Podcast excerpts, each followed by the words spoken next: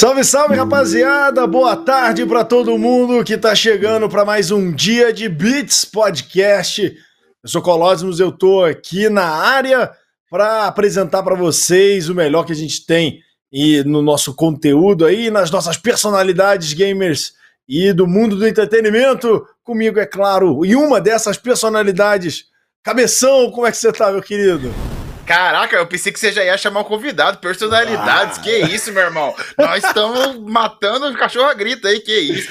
Salve, salve, galera! Como é que tá? Todo mundo aí? Nossa, mas bastante gente aqui, porque hoje a gente tem um cara que é simplesmente multi-instrumentista, cara. Eu não sei nem falar essa palavra tão difícil que ela é. E é um dos maiores violonistas brasileiros e, por que não, do mundo. Rapaz, eu sou fã do Fábio há muito tempo, vejo o canal dele, desde que ele chamava Fábio Guitar Gamer, que a galera chamava isso dele. Hoje, né, ele já mostra o trabalho diversos, né? Músicas autorais, músicas clássicas, ensina bastante coisa pra galera aí que curte música e também quem curte videogame, que ele coloca muita coisa lá. Nossa, eu já dei uma breve introdução aqui é, cara. Você já falou tudo, então já bota pra câmera Fábio aí, que é o nosso convidado de hoje. Já tem mais de um milhão de inscritos no seu canal do YouTube. Como o Cabeção falou, faz aí de tudo na música. Bem-vindo, Fábio. Como é que você tá, cara? Boa tarde, meus irmãos. Muito obrigado pelo convite. Obrigado, Colósimos. Obrigado, Cabeção. Cabeção, um amigo de tempos já, né? É verdade. e eu fico muito feliz de estar aqui hoje, batendo um papo com vocês, falando um pouco sobre música, violão, né? Fazendo um som. Uma alegria para mim. Muito obrigado pelo convite. Que isso, Fábio. Pra gente é uma honra estar você aqui. Cara, o Fábio, ele é esse cara que vocês estão vendo aqui, cara. Eu, eu, eu tenho um, um papo que eu. A gente nesses encontros da vida, eu consegui encontrar o Fábio e ele fez uma música para nossa empresa e tal. Cara, e ele é esse cara aqui, cara. Eu, eu, eu, nossa, eu até me emociono de falar, cara. A gente sentou numa cadeira na frente dele, ele pegou o violão. Não, pô, vocês querem o quê? Vocês querem uma música? Tratou como se a gente fosse amigo de décadas, assim, cara. Eu, eu não tenho nem o que falar do Fábio. O Fábio é uma pessoa maravilhosa. E além de ser, claro, isso que vocês conhecem pelo canal dele, um dos caras mais sensacionais na música que eu conheço, cara. Eu, pra, falar a verdade, desconheço um cara do violão tão bom quanto, velho. Ele é um gênio para mim da música. Que é isso, não vale, não vale, não vale comentário de amigo, hein? Pô, muito obrigado pelas palavras, muito embora eu não concorde. ai, ai. Ô, Fábio, você começou na música aí com quantos anos mais ou menos, cara?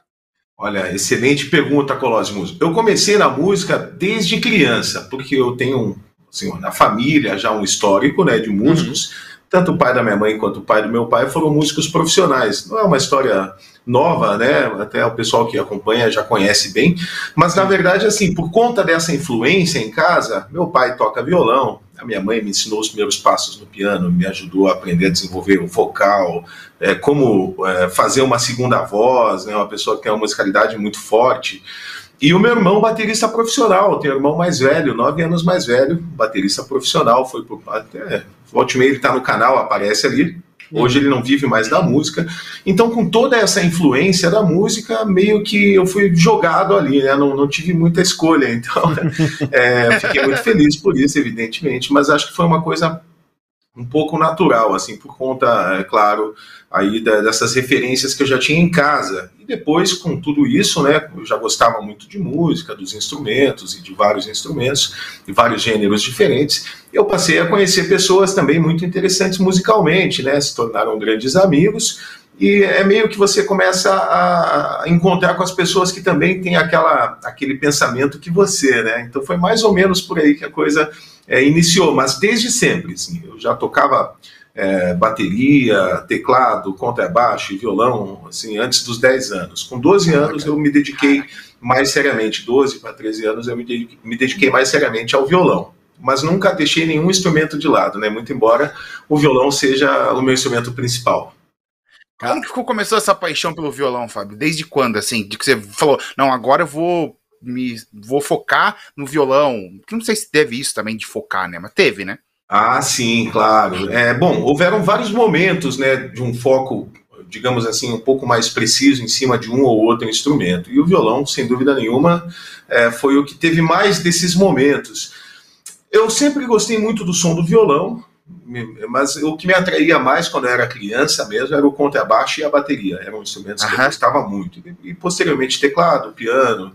É, entretanto, quando eu conheci o trabalho do Dilermando Reis, que é um, assim, na minha opinião, um grande nome né, do violão brasileiro, ele inclusive ele é referência de todos os nomes que posteriormente vieram, e dentre eles é Baden Powell, Rafael Rabelo, dizer, tem, tem uma série aí, Ulisses Rocha, Marco Pereira, Yamandu Costa, uma série de grandes nomes que surgiram depois por influência do Dilermando. Então, quando eu ouvi Dilermando Reis, tem até inclusive uma peça muito bonita dele.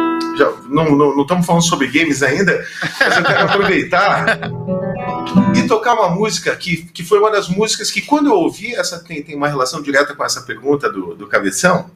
Ela chama-se Se Ela Perguntar. Eu vou tocar aqui é, uma forma mais resumida a peça para vocês conhecerem, é, quem já conhece, para relembrar. Então, quando eu ouvi isso aqui, Cabeção, quando eu vi que o violão era capaz de fazer esse tipo de trabalho, eu fiquei realmente encantado pelo instrumento.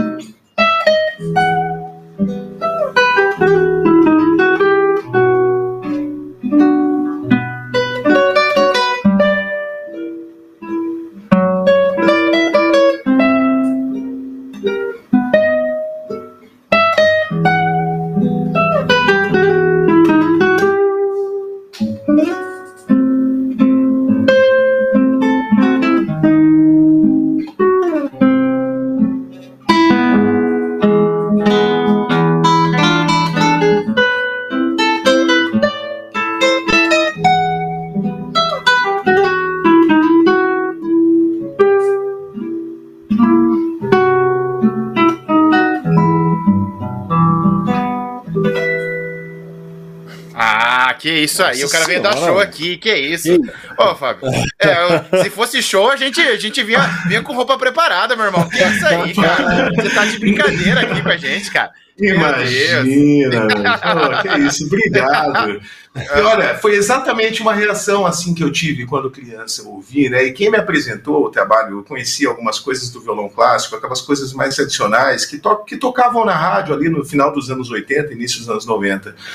É, as músicas mais clássicas mesmo, mas não era muita coisa, a gente não tinha muito acesso a esse material, era muito difícil ter acesso a um disco de violão clássico do Segovia, do Dylan Breen, ou até mesmo do próprio Dilemando. E agora o Dilemando, claro, violonista brasileiro tinha uma disseminação maior aqui dentro do país. E eu tive a honra, né, a sorte de conhecer o que foi um grande, um dos meus grandes amigos, o seu Armando, hoje infelizmente já falecido, e que me apresentou uma discografia enorme do, do trabalho do Dilermando. Né? Ele não tocava só as obras dele, ele deixou muitas obras famosas, né? Vocês devem lembrar de Odeon, tocou muitos aqui em novelas, né?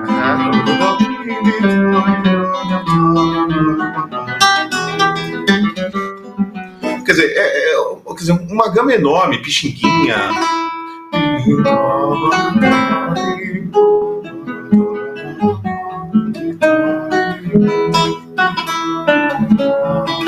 Mas tudo isso então, aí foi apresentado para você com uns 13, 14 anos, você já tava. Menos, menos, é. Menos? tinha 12 anos ali. É. Eu já tocava bastante coisa de bossa nova, eu gostava muito uh -huh. do toquinho. Uh -huh. né? Então eu tocava. Tocava aquele lance da bossa nova, gostava muito de, de cantar e me acompanhar. E aí eu tava tocando algumas coisas lá do, do Tuquinho, do Paulinho Nogueira, acho que tava tocando uma, uma baqueirinha do Paulinho Nogueira na época, na praça, perto da minha casa. E aí o diretor, uhum. o, senhor Armando, ouviu assim, tava levando o cachorrinho passear, parou ali pra ouvir, falou, pô, que bacana e tal. É, daí tocou algumas coisas, eu fiquei impressionado, porque ele tinha um repertório muito bacana, ele tocava muito bem. Ele não era um músico profissional, né? Ele sempre foi músico. Sim mas ele era um policial aposentado, então ele gostava muito de música, tocou na banda da polícia, um policial civil. E aí ele me apresentou uma discografia, o Bona, o método Bona, que era ensinado aqui nos conservatórios do Brasil, e com isso eu comecei a me, me interessar muito pelo violão instrumental. E o Dilemando Reis foi, assim, naquele primeiro momento, a minha referência maior. Então eu sempre ouvia muito as obras dele, ou as obras que ele interpretava, os arranjos que ele trazia, Através dele eu conheci também o trabalho do Tárrega, porque ele gravou obras do Tárrega, o grande Tárrega. Vocês devem lembrar do Tárrega, porque isso aqui é dele, é bem conhecido. Sim, o toquinho do celular. Na verdade, isso aqui, o Tárrega faleceu em 1909, né? Isso aqui nossa, faz parte nossa. da Gran Valsa, que é uma obra de concerto muito bonita. Sim. Vou tocar um trechinho aqui para vocês ouvirem.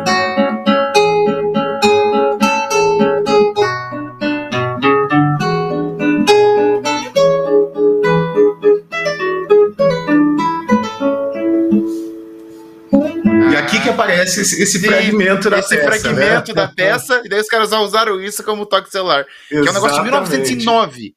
Mas então, Fábio, deixa eu te falar é de antes, né? É o início ali desse século XX. Uhum. Eu não lembro exatamente quando ele compôs, mas é mais ou menos ali por 1905, 1904, eu não tenho a certeza.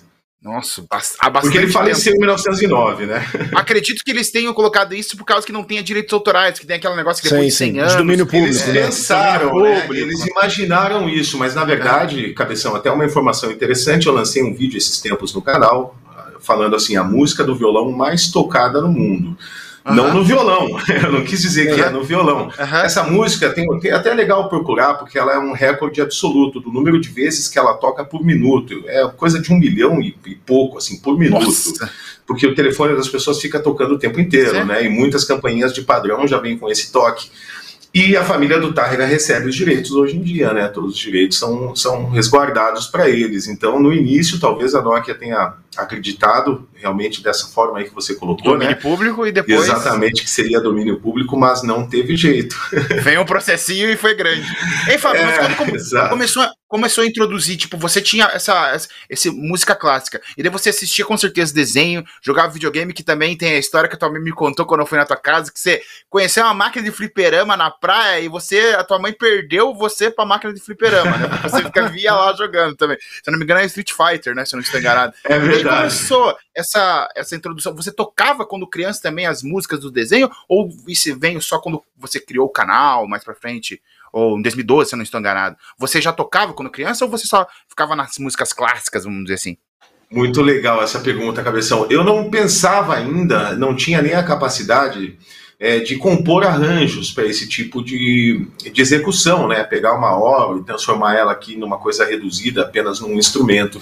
Então, claro que a gente sempre tocava as melodias, ligava um teclado, você tocava aquelas coisas mais clássicas, né? Que, que, que a gente sempre lembra e tudo mais, mas eu não pensava ainda num trabalho como esse que é desenvolvido hoje, né? Que são uhum. arranjos feitos por instrumento. Então, quer dizer, o, o um só violão, ou às vezes tem arranjos para mais instrumentos, mas no caso aqui, né, para violão solo, eu não pensava dessa forma ainda não, né? Eu acho que eu não tinha também a capacidade para isso, né? Era, ainda era muito muito novo em todos os aspectos, inclusive na música, e, e me faltava ainda muito chão para poder começar a compreender a esse respeito.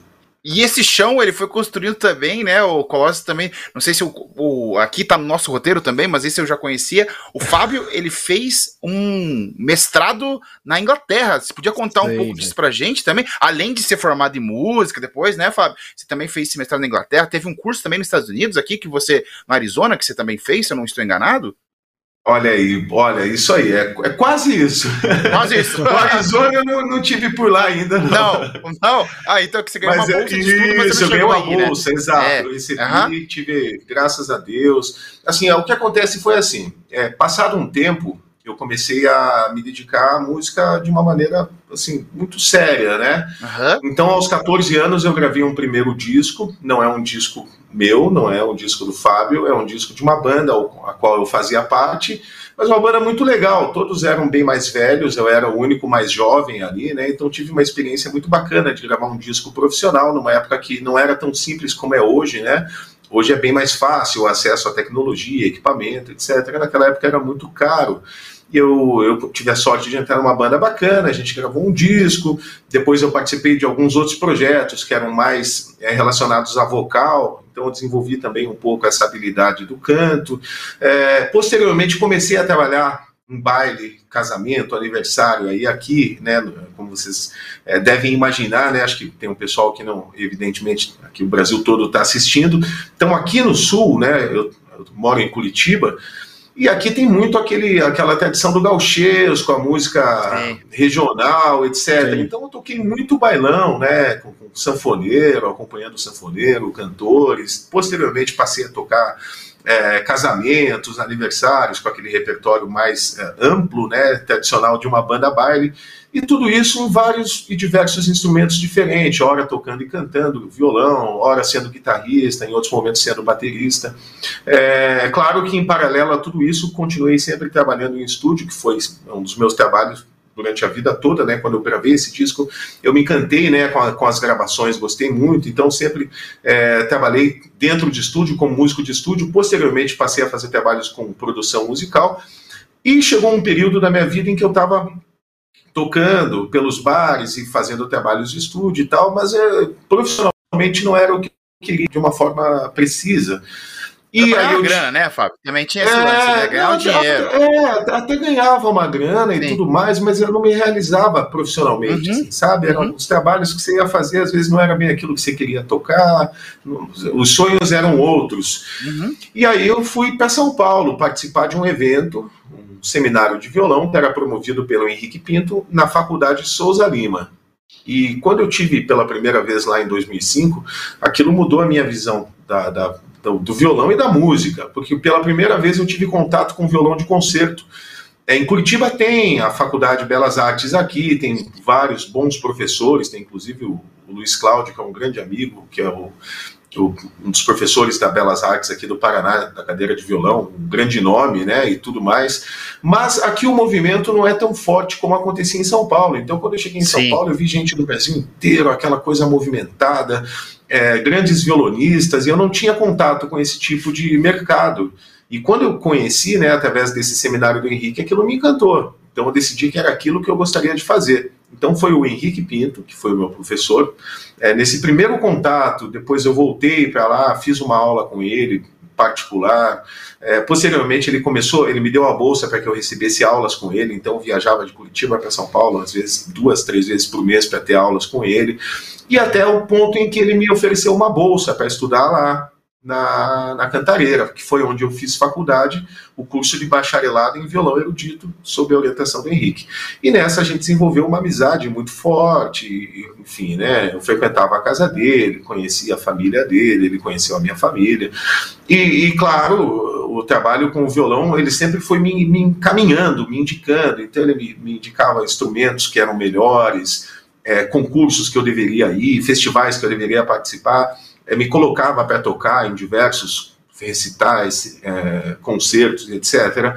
E com isso eu comecei também a entender como a coisa já estava funcionando, mas o Henrique foi a chave principal dessa mudança.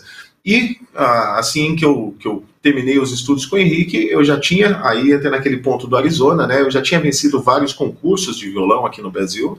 É, graças a Deus tive a sorte e o preparo para chegar lá e conseguir vencer esses prêmios. Então eu, eu venci uma série, assim, uma, uma série grande dos maiores concursos que tinha de música, não só no Brasil, mas na América Latina como um todo.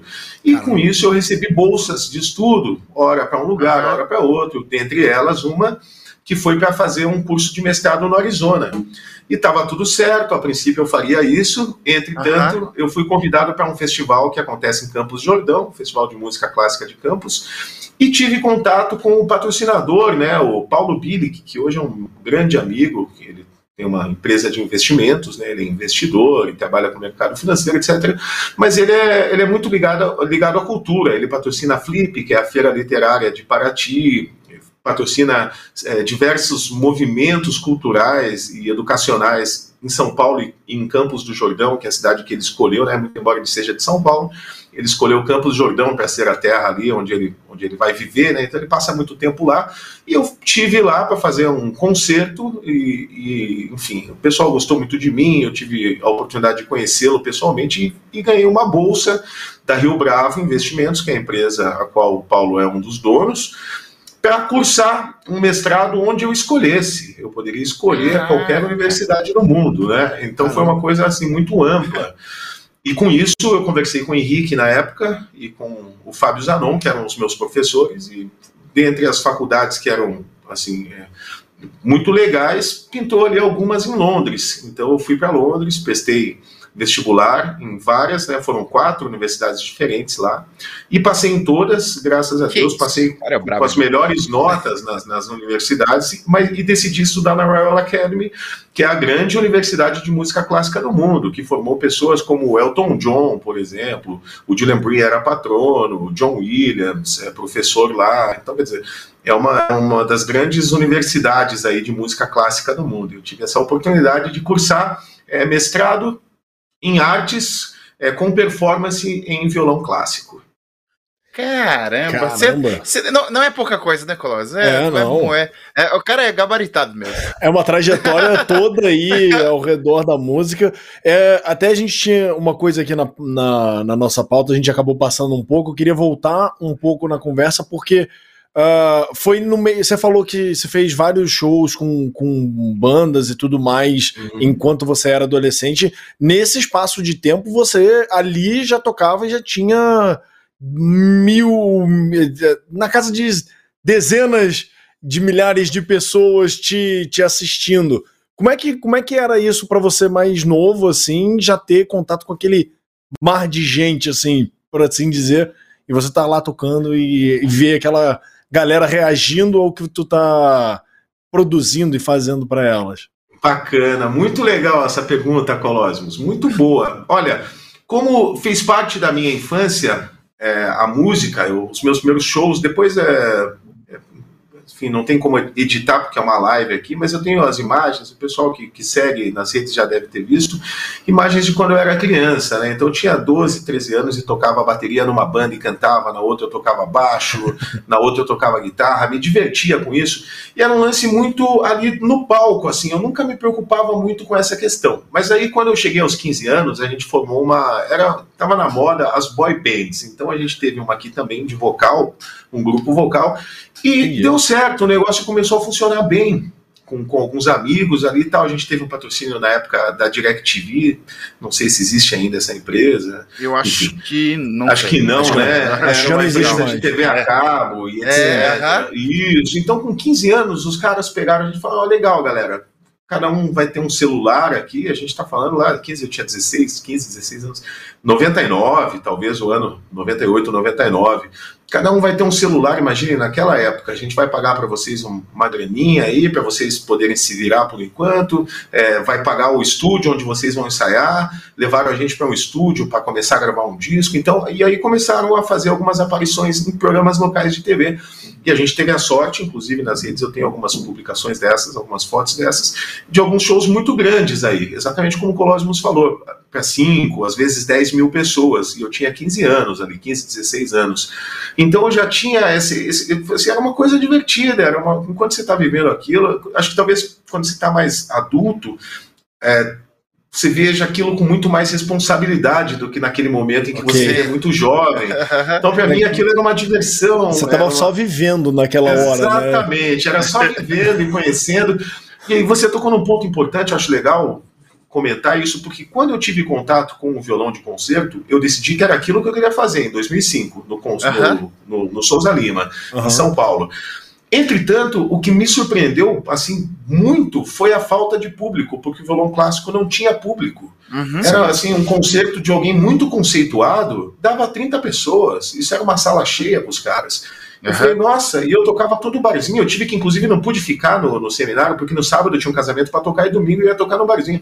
E qualquer barzinho que você toca, 30 pessoas foi um dia muito ruim. Né? Muito, provável, sim. provável que o dono chegue para você e diga: Olha, bicho, hoje eu não vou conseguir acertar com você, vamos deixar para a próxima.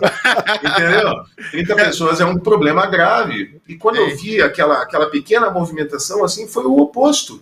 Então eu percebo também, acho que é, não foi realmente a pergunta, mas cabe aqui dizer que tem muita gente que, que tem o, assim, um movimento contrário o cara, às vezes, quando chega na frente de algumas pessoas, ele fica muito nervoso, não consegue tocar, sofre uma, uma crise de pânico, às vezes por Sim. conta da falta dessa prática.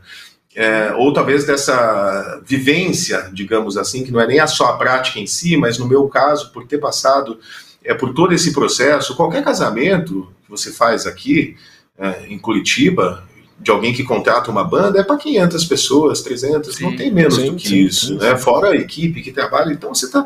Agora, qual é a diferença? Quando você toca violão clássico, as pessoas ficam em silêncio a ponto de que se cair uma agulha no chão, todo mundo ouve.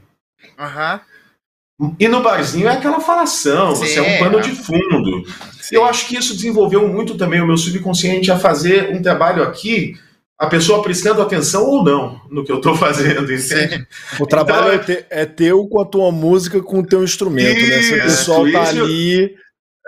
Esse sempre foi meu pensamento, inclusive para os concursos. É, enquanto eu pensava no início, uhum. né, nos primeiros concursos que eu fui, eu sempre ia com aquela, pô, preciso ganhar. Às vezes viajava para uma cidade longe, com pouco dinheiro, e pensava, putz, se eu não ganhar um prêmio aqui, porque do primeiro ao terceiro ganha uma graninha sempre, uhum. né, um violãozinho, alguma coisa, eu falo, pô, se eu não ganhar alguma coisa aqui.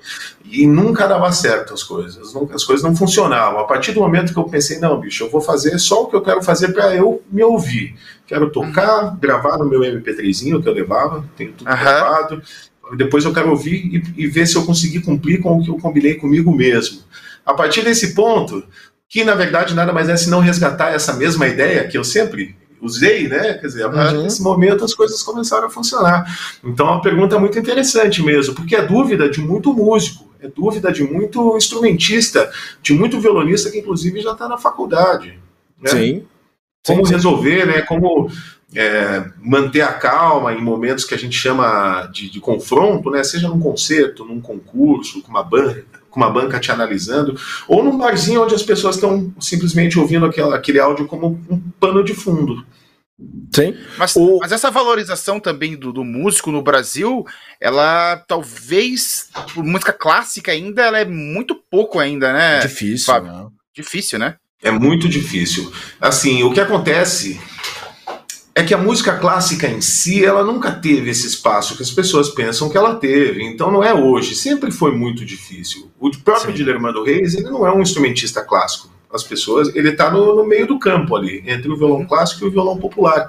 Porque ele tinha toda a técnica e a capacidade e qualidade de um violonista erudito, mas ele empregava isso num repertório popular. E agora a gente toca num ponto legal que tem relação com o início do canal, tem relação com o trabalho que eu faço hoje na internet que, assim, eu estou falando do Dilermando, mas ele é uma, ele foi, ele se inspirou, né? Ele, ele acabou se inspirando muito no Francisco Tárrega. O Francisco Tárrega, de novo, compositor do, da Nokia, esse uhum. cara revolucionou a história do violão. Esse violão que a gente conhece hoje, que está em qualquer, em qualquer lugar, esse padrão foi desenvolvido por ele junto com o Antônio Torres. Nossa. O violão ele era menorzinho, fininho, tinha a mesma uhum. afinação, as mesmo, mesmo número de cordas, tal, né, desde do, do, a guitarra clássica lá, com Fernando Sor, Mauro Giuliani, Dionísio Aguado, pessoal do início do século XIX.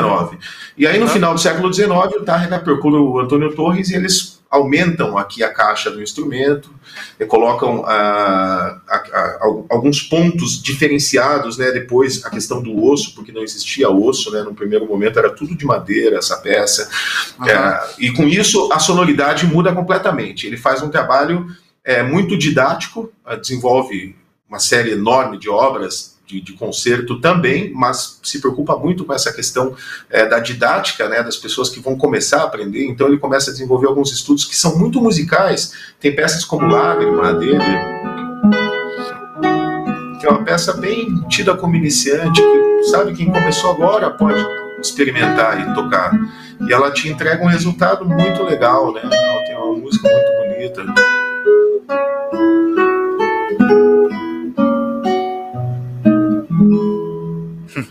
E claro, com isso, ele pra começa ele é fácil, também... né? Ele faz falando e tal, pra ele... Ah, vou tocar uma não, música aqui. Eu não é eu pra ele é muito fácil tudo. Não, não. É, é que a música, a música é isso, né? Uhum. Você tem que realmente passar por aquilo para compreender. Às vezes, só Sim. vendo de fora não é exa... como tudo na vida, não é só Sim. música não, né?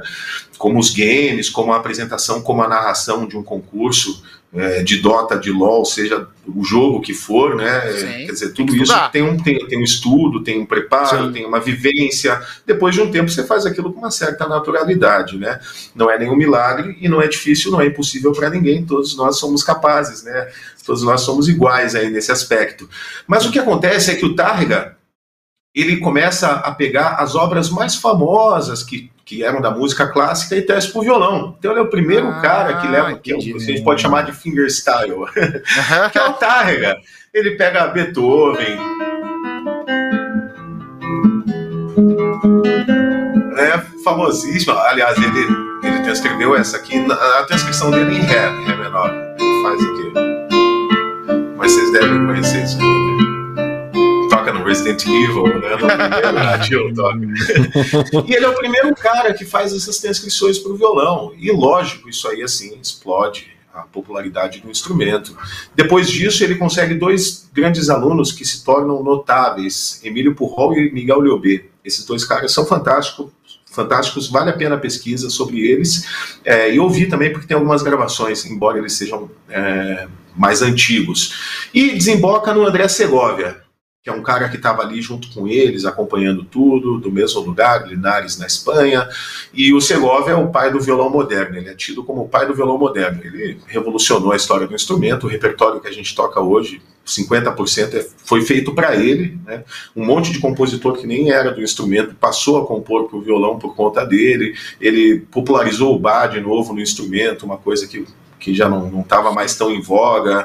Enfim, é, colocou o violão na academia, né, a nível de terceiro grau, são, são, são vários feitos aí a partir é, do momento em que o Segovia começa a desenvolver seu trabalho. Ele tem uma vida muito extensa também, né, ele é nascido em 1893 e morre em 87, 1987. Ah, é. Como ele tem uma vida de 95 anos, são quase 80 anos de, de, carreira ininterrupta. Assim, ele passou tocando e gravando a vida inteira. São, muito, são mais de 160 LPs. Assim, ele pegou todo o momento, ele aproveitou é, justamente a questão da tecnologia. Ele esperou, esse é um ponto importante, esperou é, a partir de 1927, quando as gravações de vinil começaram para poder fazer então seus primeiros seus primeiros registros, porque antes a qualidade era muito baixa, em uhum. cones de cera, gravações muito precárias. Então, a partir do vinil, que vocês sabem muito bem, é a melhor qualidade de áudio que existe até hoje, né? até hoje é a melhor qualidade de áudio lá desde 1927 ele começa suas gravações e populariza o instrumento. Então, quando eu, eu comecei a pensar, por exemplo, Vou até tocar um tema, um tema bem clássico para a gente colocar um pouco de música aqui na nossa conversa. Bora. que é o tema clássico do. Opa, desliguei meu fone, pera aí, gente. Que é o tema clássico do Koji Kondo. que é o primeiro Mario Bros por Nintendinho.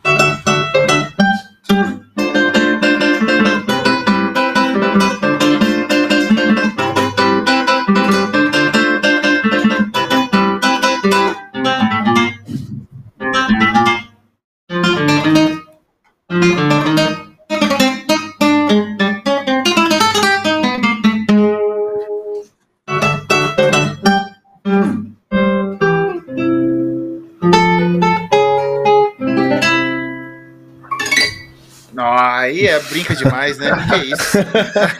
Então, eu falei que ele veio da show, ele veio mesmo.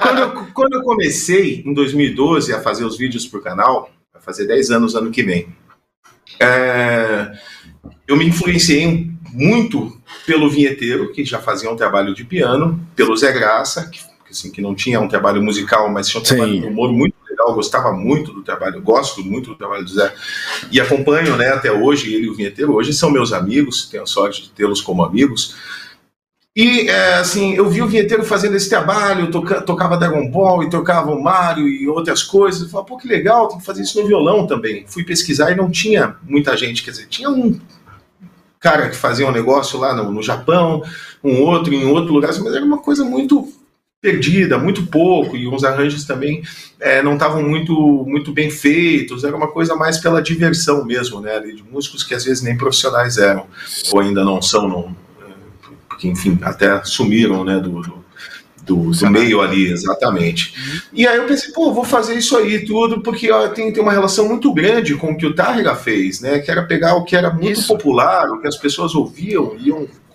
curtir, né? Pô, que legal, não sabia que o violão fazia isso. Pô, todo mundo tem um violão em casa, ou um parente que tem um instrumento, um violão que pode emprestar. É um instrumento muito acessível. E aí, Sim. pô, eu falei, isso é uma coisa muito legal. Vamos centralizar tudo isso aqui, né? E aí, claro, no início lá ele foi muito baseado, é, até hoje, é, realmente é só o que eu gosto né, de ouvir, de tocar, mas no começo eu focava bastante na questão de games, né, porque era o que eu estava uhum. dando um tempo mesmo da música, estava jogando mais videogame e acompanhando o que, o que a galera vinha é, assistindo e tudo mais. Depois eu entrei numa parceria com o Felipe Castanhari do Nostalgia e fazia as trilhas Sim. sonoras para os finais dos vídeos, então sempre tinha alguma relação é, com esse mundo mais geek, aí começou a ampliar mais, ele começou a me pedir algumas coisas que às vezes eu nem conhecia e eu via, achava legal, às vezes eu nem lembrava, de, pô, que bacana, não lembrava desse, dessa série, etc. Então a coisa começou a meio que ampliar um pouco mais. Aí eu volto para o Brasil em 2013. E aí foi nesse momento aí com o Castanhari que você tava com, começando o canal, certo? E aí que você deu um boom meio que da noite pro dia, você tava com bem no comecinho do canal, e aí foi para mais de 10 mil inscritos, assim, tipo, você dormiu, acordou Isso. com mais de 10 mil inscritos, do, mais de 12, na verdade, né? Exatamente, exatamente isso. Eu, assim, é, um dos, assim, o, o Castanhari e o Zé Graça, eles são os grandes responsáveis por esse início do canal. Né? Eu mandei e-mail para eles, falei, olha, eu faço um trabalho com, com, música de videogame e tal. Eu já tinha gravado ali um, perto de uns 20 ou 25 vídeos no canal. E aí mandei para eles, falei, ah, dá uma ouvida aí, né? Tinha Mario, Sonic, toda aquela coisa, né? Que tá lá no, no, no princípio, Zelda, enfim, tudo aquilo lá. E, e, assim, passou um dia, dois, tal, não, não, lembro, né? Não tive resposta, mais ou menos isso. E aí eu voltei da universidade, e estava assistindo até um filme de terror na hora, lá, A Volta dos Mortos Vivos. um filme bom. Esse é um filme bom, um filme antigo, década de 80, filme bom. E, e aí dei uma cochilada, a hora que eu acordei, vi meu e-mail, assim, muito e-mail do YouTube, e eu tinha recém comprado um laptop Pensei, putz, grila, já, já, já ferrou tudo. Já né? derrubaram meu canal. vírus. Não, eu pensei que era vírus, né? Porque ah, não entendia nada de canal, é. Não. Sim. Pensei, putz, peguei vírus no computador aqui, porque era, não parava, tava tudo acionado, Sim. né? As notificações de quem comenta, quem se inscreve, era diferente de hoje em dia. E ficava, não parava de aparecer e-mail até eu descobri que tinha que ir lá no YouTube reconfigurar para parar de vir aqueles e-mails. e aí, naquilo, naquele meio de, de, mensagens, tinha uma caixa de mensagens antes no YouTube, não existe mais, uma caixa de diálogos, né, onde dava para conversar. E aí eu tinha recebido mensagem de um monte de gente. Na época era o Cauê Moura, o Marcos Castro, Caramba. o Venom, é, enfim, todo, todo esse pessoal aí que estava ali naquele princípio, né? Comecinho a gente está falando de 2012, né? é, a gente está falando de 2012, o início aqui do YouTube, especialmente aqui no Brasil, né? Uhum. É, que chegou um pouquinho depois do que no resto do mundo. Então, é, tem isso aí. É, foi, foi realmente assim, uma coisa meio mágica. E naquela época, imagina, 10 mil inscritos é uma coisa impensável. É gigante, sim, era gigante. Eu gravava era... os vídeos, em uma semana dava 100 views, 80 visualizações visualizações, 90. Quando chegava a 100, comemorava, 100 visualizações. e de repente todos os vídeos já tinham mais de mil visualizações, estava todo mundo assistindo tudo e comentando. Então aquilo para mim foi um choque enorme. E foi uma, uma grande motivação. E quando eu voltei para o Brasil, no início de 2013, era um mercado muito forte das feiras de anime, né? Lembram dos eventos que acontecia? Sim, sim, sim, Até hoje ainda. É, quer dizer, não agora é, a pandemia não é, tem. Né? Até, pandemia, até, dois anos atrás, né? Até dois anos atrás. exatamente, exatamente. E aí, assim, eu comecei a receber vários convites e com isso tive a oportunidade de viajar pelo Brasil todo. Tem na internet vários desses shows aí, né? Exatamente. Em o... estados, cidades distintas.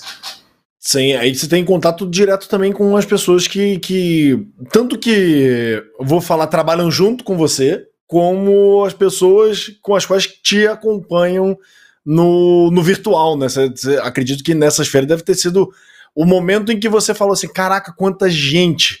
Porque Exatamente. É, é, é quando você tem a real dimensão do, de quanta. É, é na verdade, assim, sei lá, você falou 10 mil. 10 mil é um número. Mas quando Sim. você tá num lugar e vem, tipo, sei lá, 15 pessoas, 20 pessoas para falar contigo, é, mas, caraca, meu irmão. É. Olha, olha, o tamanho disso, tá ligado? Sim, muito louco isso, né? É, não, não, não tenha dúvida. O reconhecimento de todo mundo sempre foi muito legal, sempre fui muito grato assim a todos, justamente porque as pessoas têm um carinho grande pelo, acho que é, é, relacionado à nostalgia, aquela lembrança que a gente consegue trazer de volta, quer dizer, às vezes uma inspiração para o cara estudar um instrumento, ou até mesmo deixar rolando a música de fundo para estudar para alguma Sim. outra coisa. Então sempre foi muito legal essa relação, ela, ela já acontecia realmente ali naquele princípio, né, em 2013, nos, nos concertos, e ela foi aumentando, graças a Deus. E, e, claro que, que, junto com isso, aumenta-se também a questão da responsabilidade sobre aquilo que você está fazendo, sobre a conduta que você tem, sobre a maneira que você, que você leva né, a sua vida, a sua profissão, e tudo Mas isso uma coisa... foi muito gratificante. Mas uma coisa que eu queria saber, Fábio, lá no começo, assim, ó, você pensou mesmo em falar, cara, eu vou fazer um canal para divulgar o violão mesmo? Ou você fez tipo assim, ah, vou fazer aqui e vamos ver o que vai dar? Ou foi uma brincadeira? ou você gravou mesmo já com o projeto pronto na tua cabeça? Tipo assim, você já tinha ideia, vou fazer isso, isso, isso e isso e vou divulgar depois? Ou, ou não? Tipo, foi uma parada que você só fez mesmo? Legal, olha só. É, na verdade, assim, quando a gente começa, acho que meio que comum, assim, meio que um senso comum, é uma autopromoção, né? Aquela coisa do Sim. ser humano, a vaidade a minha intenção ali era tentar me destacar um pouco com relação ao trabalho que eu vinha fazendo, porque muito embora eu tivesse vencido vários prêmios, naquela altura eu já tinha vencido o Dylan Green Prize, o violão ele não, não tinha uma visibilidade, as pessoas não valorizavam muito isso. E, e num primeiro momento a gente tem aquela coisa do ser humano, como todos nós somos, né, da vaidade, de, de colocar o nome, quero que as pessoas de repente conheçam o meu nome, vejam o meu trabalho, etc. E começou assim é, com uma, com uma, com uma pretensão, digamos assim, né, uma pretensão é muito voltada a essa questão é, assim, do, do, do, próprio ser humano. Mas com o passar do tempo, eu comecei a ver como isso influenciava as pessoas. Começou a chegar muita gente e o violão clássico começou a entrar no canal. A, a, não o violão clássico, o violão clássico é uma coisa até um termo meio desatualizado, né? O violão ah, instrumental amplo começou a entrar no canal. Então eu comecei a, a, fazer arranjos de músicas de rock and roll, de pop, de reggae, de, de, música clássica, seja lá do que for, né, barroca, contemporânea ou clássica, tanto faz, né, o período. Mas eu comecei a, a englobar tudo isso. E, e, juntamente com todo esse movimento, eu percebi que as pessoas estavam se interessando. Então, eu ia fazer um concerto, é, vinha um menino de 16 anos, e claro que ele não podia viajar sozinho, então os pais acompanhavam, traziam o irmão menor. Então a coisa começou a ficar mais próxima, as famílias começaram a se aproximar mais dos filhos, os filhos resolveram estudar mais violão em casa. Assim, claro, quem, quem tem uma predisposição a gostar disso, evidentemente, sim, né? Sim, sim.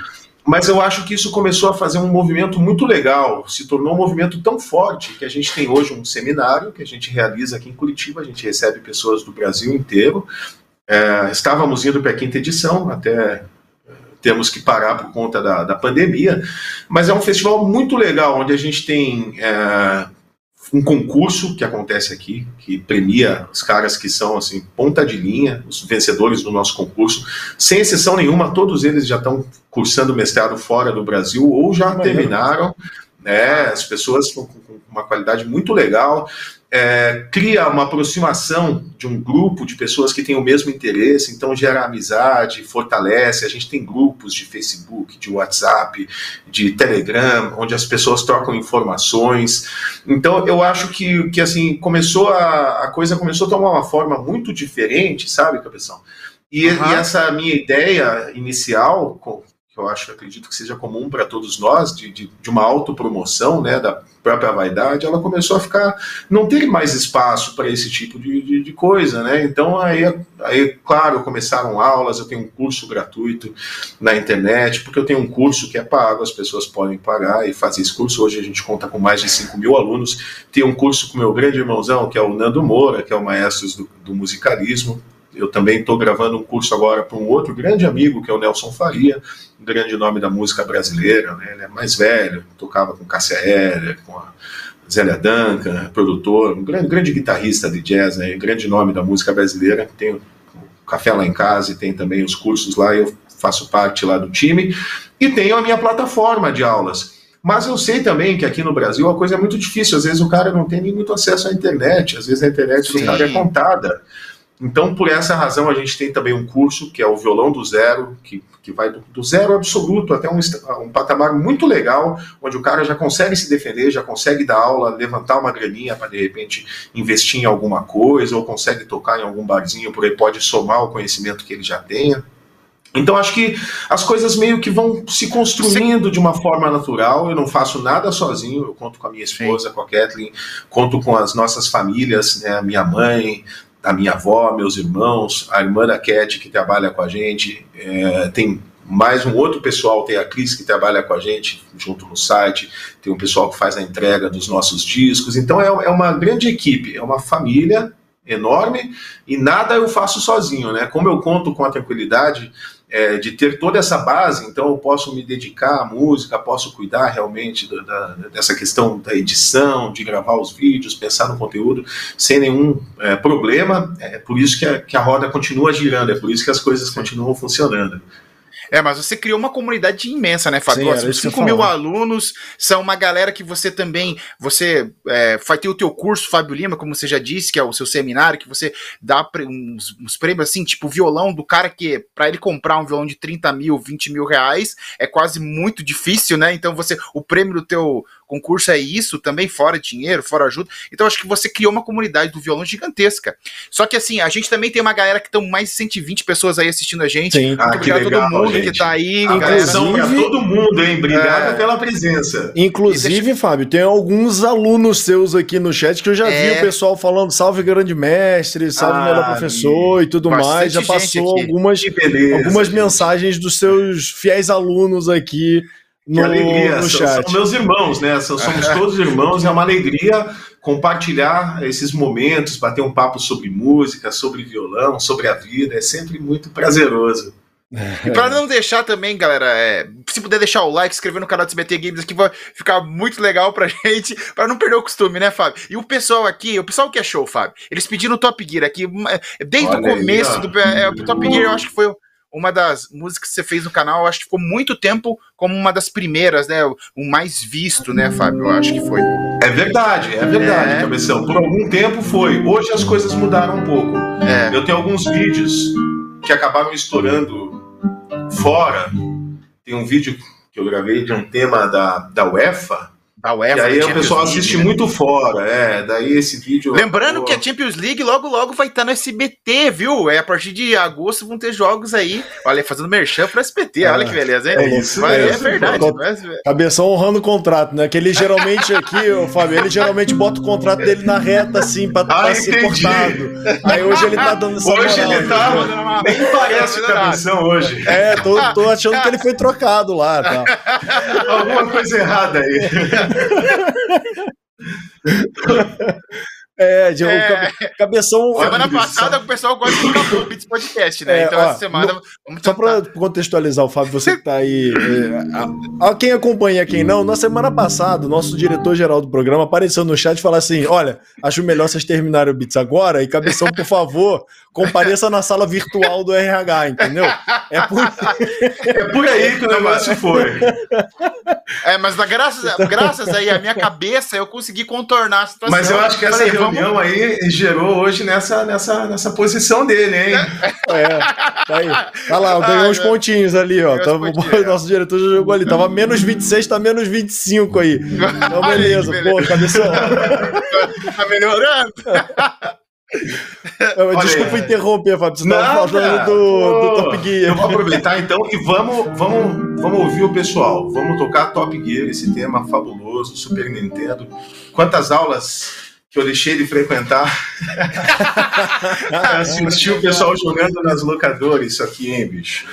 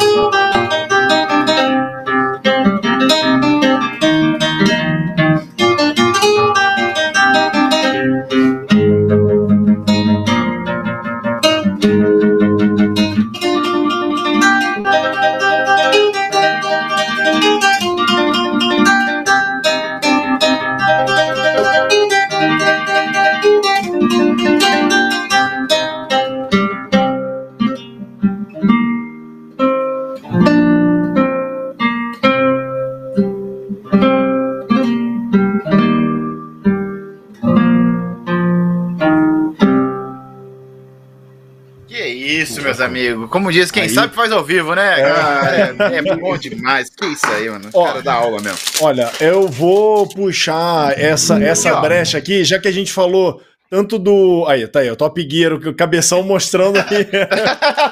Tirando do bolso aí essa. É, dá, já tava preparado, né, cabeção? Eu tava preparado, com uma fitinha dessa aí, o peito já. Eu vou aproveitar essa brecha porque a produção preparou um compilado aí, já que esse é o vídeo, foi por muito tempo o vídeo mais visto do teu canal, Fábio. A produção preparou meio que um compilado do teu conteúdo é, para a gente curtir, para a gente acompanhar junto com o pessoal da casa, de, da casa não, da, é, da, casa, porque o pessoal Cara, que está assistindo aí a nossa, a nossa stream, né, a nossa transmissão aqui no YouTube. Aí eu vou te pedir para fazer o seguinte, cara. É, lembra que no começo aqui do programa a gente falou para você, antes do programa, na verdade, a gente falou para você é, mutar a aba do seu browser e tudo mais. Uhum. É, como, é, como o vídeo vai passar no browser, no nosso browser aqui, aí eu tô. É instru, é, como é que é o nome? Instrução ao vivo aqui, é por Fábio. Você aí de casa, não silencia o seu, a sua aba, não, senão você vai perder.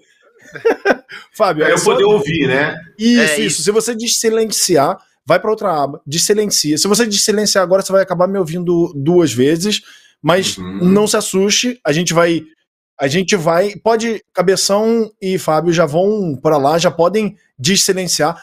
Se for o caso, a gente vai se ouvir rapidinho e duplicado, mas é só para produção soltar o play e aí a gente vai voltar, a produção vai fazer o negócio todo aí meio que a mágica acontecer, a mágica da, do cinema acontecendo ao vivo pra gente. Tamo lá. A gente já tá todo mundo aqui certinho, já tá todo mundo. A produção já silenciou a gente no outro canal. Pode soltar a produção aí o vídeo para eu, Cabeção, Fábio e a galera de casa curtir aí o nosso então, compilado. Uhum. A gente tá, tá ouvindo, tá duplicado, mas tá tudo safe. Na verdade, tá duplicado só a voz da consciência. Mas tá tranquilo, vambora. solta, solta o play, produção.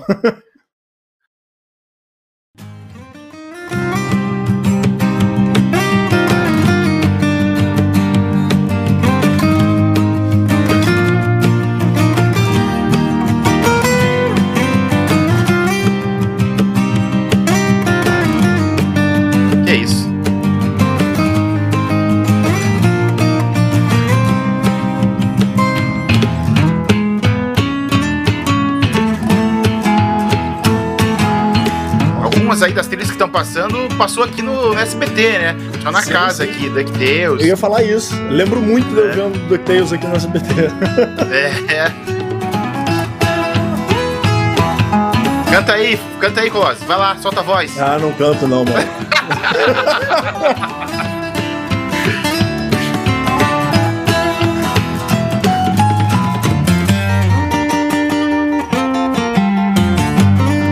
Esse daí também. É bom, brabo demais.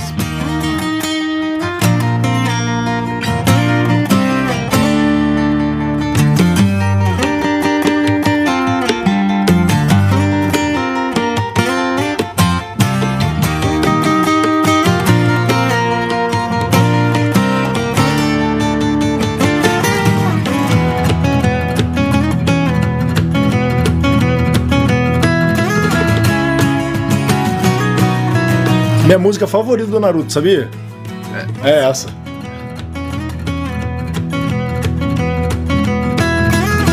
Quem discorda que a melhor música de Naruto é clubista. É só isso que eu falo.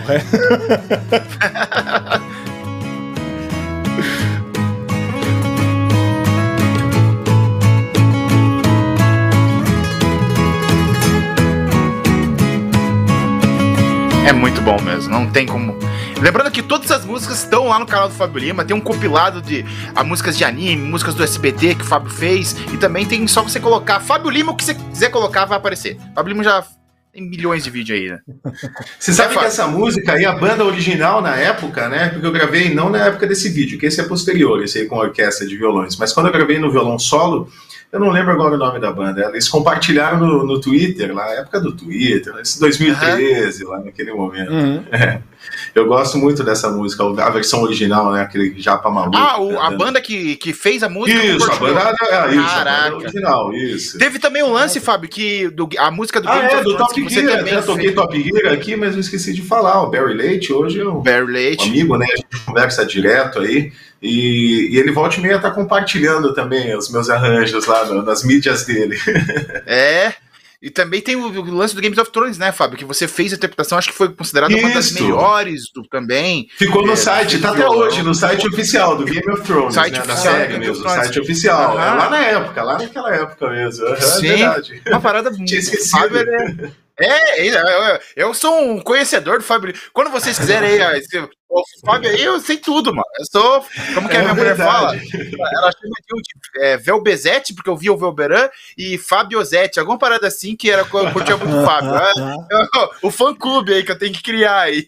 Olha aí, Mas é verdade. tem coisa aí que a gente esquece e as pessoas lembram. Essa foi É. boa mesmo, realmente. Essa eu tinha esquecido. É, Não, mas tem muita coisa. O Fábio ele faz interpretação de que você imaginar, cara. Tem, tem um que eu, que eu. Nossa, eu até vou ter, falar pra vocês aqui que é simplesmente sensacional, que é o, a música do Chrono Cross, cara. Que o Fábio É fez. lá- aquela lá eu chorei, aquela lá eu não consegui segurar mesmo. Foi um jogo que eu gostei. É, a gente fez eu com uma, com uma turma lá, ficou muito legal. Grandes amigos, o Marcão. Esse daí já tá no cenário. Diego. Isso, esse aí. Pelo vídeo eu não consigo dizer o que que é. Deixa eu ver. É, A produção vai soltar Ah, aí. tá. é Toy Story. É Toy Story. É aqui, ó. Sala ali atrás. É.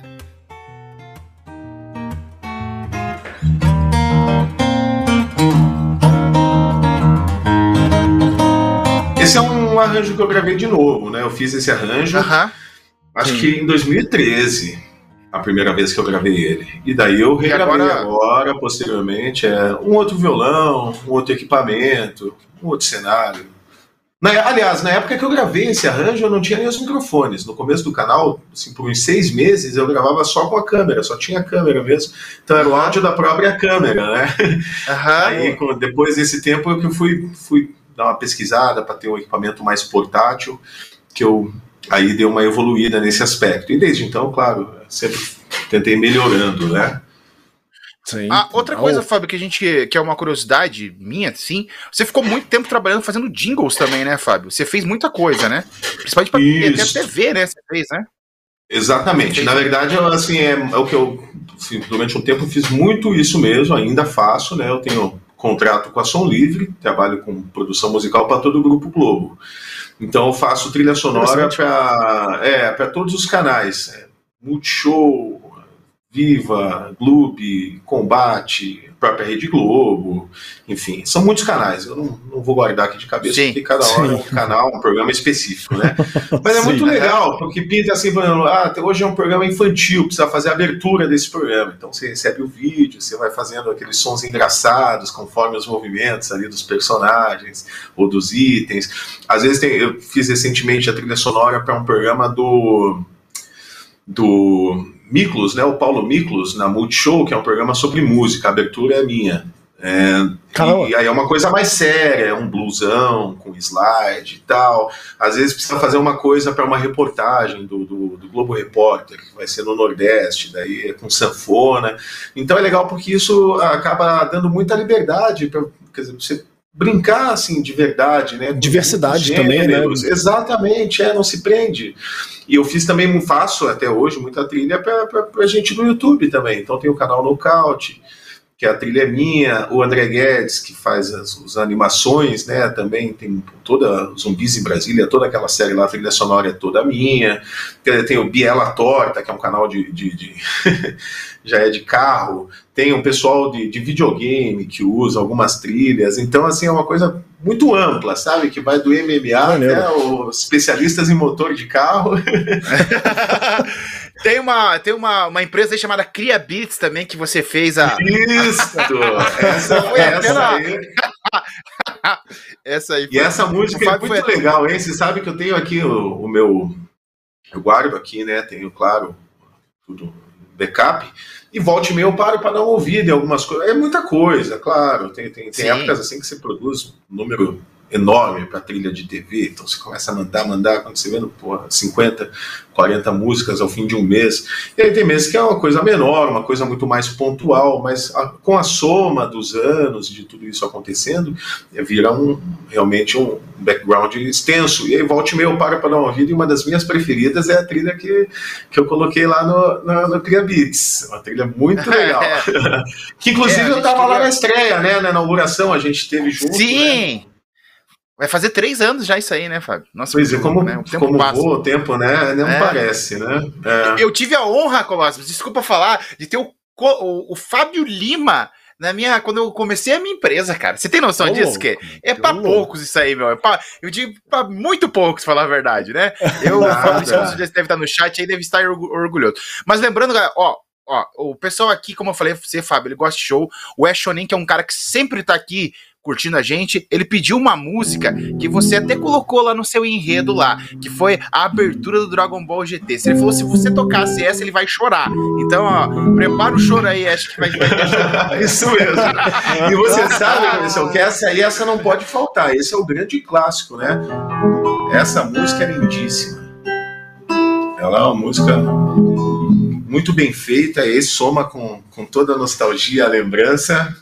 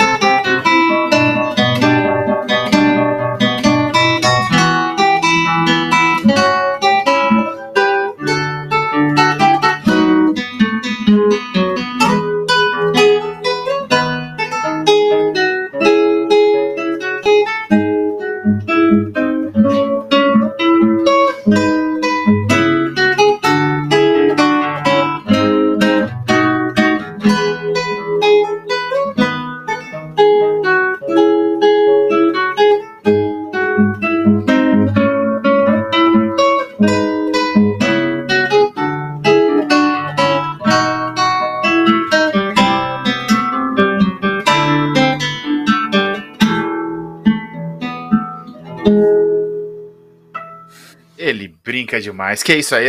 Vou até bater palma aqui, ó. Nem que. que, que Ai, obrigado. Tem condição, velho. É, o cara é um monstro. Ó, vamos emendar uma nessa, vou aproveitar, vou tocar mais uma, que não é do Dragon Ball. Essa é de um desenho posterior, bem posterior, mas eu tenho certeza que as pessoas também conhecem e gostam.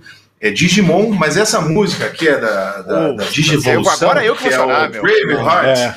Essa música aqui, olha, essa é uma das mais belas. Meu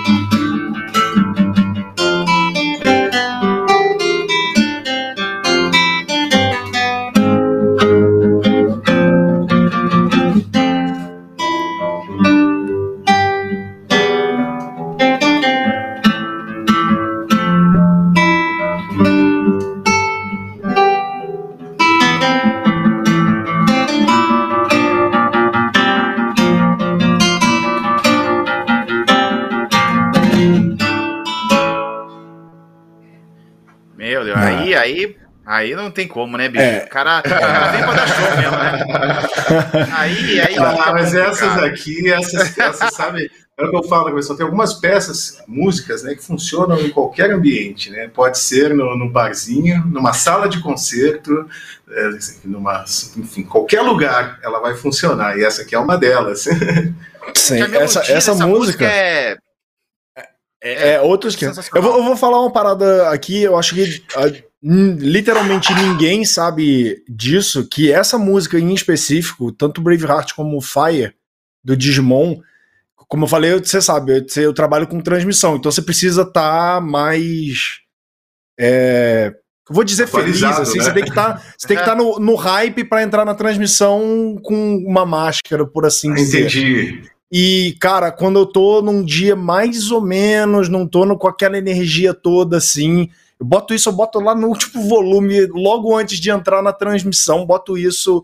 E pra mim, eu não sei porquê, desde que eu era moleque, eu ouço isso e, assim, eu me arrepio todo e eu fico, hum, sim, pronto pra arrebentar, assim. E, inclusive, hoje em dia, é, quando eu tro- acabei de trocar de carreira, por assim dizer, dentro dos esportes eletrônicos, para até ah, transformar o meu nervosismo em impulso, por assim dizer, eu uso essas duas músicas, Braveheart e o, o Fire do Digimon. Para mim, elas são assim músicas que de fato mexem comigo de um jeito e, e são uma coisa esqui- é, esquisita, bizarra e muito legal da música, né? Esse poder de, de passar um- Alegria, uma né? energia, uma mensagem. Cara, eu não falo japonês, eu não sei nada de japonês, mas a, a música só conecta. Você fala, caraca, meu irmão, vambora, é isso. e vamos lá, tá ligado? É o muito poder doido. da música, né, Colosimo? É Sim. o poder da música. é uma Alegria, coisa fantástica. tristeza, né? Uma coisa Sim, é, é, é, na verdade, Fábio, ele chora porque ele lembra da Angélica com o Cata-Ovo cantando essa música. Ah, isso é verdade, né? entendeu? Cata-Ovo Isso, verde é cantando a música e tal. Com certeza deve ser isso. Ele tá. isso aí, ó, viu? ó? Mas vai ter mandou aí, ó. Só pra Ai, meu lembrar, Deus. né? Só pra não Só pra esquecer. lembrar. Pô, mas deixa eu contar uma coisa pra Ovo, vocês, curiosidades. A gente aqui é o Beats Podcast, a gente fala de bastante games, mas, cara, eu fui na casa do Fábio, tive a honra de ir na casa do Fábio numa das vezes que eu fui, e o Fábio tinha comprado um PlayStation 4, Fábio, você vai lembrar dessa. E o Fábio, ele gosta de jogar os games que ele curtia no passado. E ele começou a jogar o Street Fighter e a gente, eu, Fabrício, meu sócio, a gente foi, né, jogar com ele. Meu amigo, esse cara, ele. O que ele tem de violão, ele tem no jogo. Naquele, cara, a gente levou um cacete, assim, ó. Cara, É. teve um que ele levei perfect, cara. Eu falei, meu Deus, É. mas não tem. Isso que assim, eu não sou um, um completo animal jogando. Eu jogo mais ou menos o Street Fighter. E mesmo assim, cara, Ah, foi ô, um- Cabeção, você tá falando aí, o cabeção do voadora rasteira, voadora rasteira tá falando que joga bem, pô. fez combo naquele negócio. Eu não sabia que existia combo em Street Fighter 2. O cara foi combo, mano. E outra coisa, Resident Evil 4. Ele jogando Resident Evil 4 e fala: agora você faz isso aqui, ó, tal, porque daí no, você vai ganhar dois segundos. Mas falei, cara, fa- falei, Fábio, ah, para, para com isso, Fábio. Você não sabe fazer isso. Fábio." Ele pegou o controle, ele É. começou a fazer, não, porque você tem que gi- girar desta forma, que eu vejo o speedrun. Eu falei, Fábio, você tá. Cara, é o Fábio, então, assim, não é Miguel, ele adora videogame, mas você curte pra caramba, né, Eu, eu jogo poucos jogos, mas eu sou muito assíduo, né? O Resident 4 é praticamente todo dia. Eu continuo jogando, tô treinando ainda, continuo. Logo, Mas logo na vai ter época speedrun. do. É porque na, na época, quando você é criança, a ficha de fliperama é muito cara e ninguém tinha videogame desses pra jogar em casa, né? Isso era na locadora. Então você pegava lá 30 minutos na locadora pra treinar, pra ir no fliperama, pra ninguém tirar sua ficha. Pra ninguém tomar sua ficha. Você chegava jogando carinha lá, ganhava de você, você, pô. E aí, Já era. eu apanhava porque eu ganhava dos caras mais velhos. Depois, quando começou a pintar concurso de videogame, que ganhei já um console de Super Nintendo, no concurso Caraca. de Street Fighter, Caramba. campeonato né, de Street Fighter, ali, aqueles campeonatos regionais, né? E Aham. teve um momento em que eu tava treinando, assim, para me tornar um jogador profissional de FIFA Soccer. Tava, tava Caramba. quase abandonando a música para virar um profissional. Que isso, Fábio? Olha aí, ó, revelações. Eu não sabia dessa história. Houve um momento em que. Mas daí eu- Fábio Lima Pro Player. Me estressava demais, é muito estresse, eu não, não posso. É. Ah, Isso me estressa É, com- demais, jogo online é muito estressante, eu, eu não sirvo para isso. eu abandonei essa carreira. São, eu, eu acho que são coisas dif- muito diferentes e distintas. É, é, Aí eu não sei, eu tô comparando. Eu, às vezes tem essas piras de, de pensar. Música é uma parada tipo introspecção, conectar com o teu instrumento, tirar melodia e tal, e tentar passar o que tu tá sentindo. Enquanto competição, a vibe é outra, completamente oposta. É uma parada mais agressiva, entre aspas, mais Adrenalina, agressiva, né? Do tipo, competição, né? eu tenho que ser melhor, eu tenho que ganhar. Uhum. Eu consigo traçar muito dos dois dos dois eh, mundos, porque por tudo que você falou até aqui, é, é, assim, é inegável que requer um- uma quantidade exorbitante de estudo e dedicação. E para você ser um atleta, ser bom em, em videogame, a gente tá falando, ser um atleta de Sim. esporte eletrônico, requer é, basicamente isso: estudo e dedicação. Só que Uhum. a vibe é outra, é isso que você falou, né? E aí ressoa ou não com cada um. Isso, exatamente. É, eu, eu vejo muita coisa em comum com a música e o videogame na questão do aprendizado. Então, como eu dou muita aula, eu sempre consigo fazer essa- esse paralelo, assim, porque no- quando você começa a aprender um instrumento como o violão, tem as fases. A fase 1, que é mais tranquila, a 2, elas vão Sim, dificultando, sim. de repente chegam os chefes, tem os chefes das fases, que Sim. são algumas coisas mais técnicas ou peças mais complexas. Então existe isso, mas realmente a competição ela é uma coisa ela, ela é muito de pessoa para pessoa, porque às vezes o cara tem um grande rendimento quando não tem nenhuma pressão. É aquilo que eu já- falei hoje sobre isso. Sim, sim. Então, às vezes o cara ele joga muito bem e tal, ele sozinho com os amigos, se divertindo é um. Mas a hora que ele sobe lá para valer, tá valendo, é uma competição, é só agora, começou. O- é, parece outra pessoa, tem gente que parece outra pessoa, não tem controle, Sim, sim. né? Então eu acho que também tem esse ponto, assim, tem algumas pessoas que e, e, assim eu me estressava demais.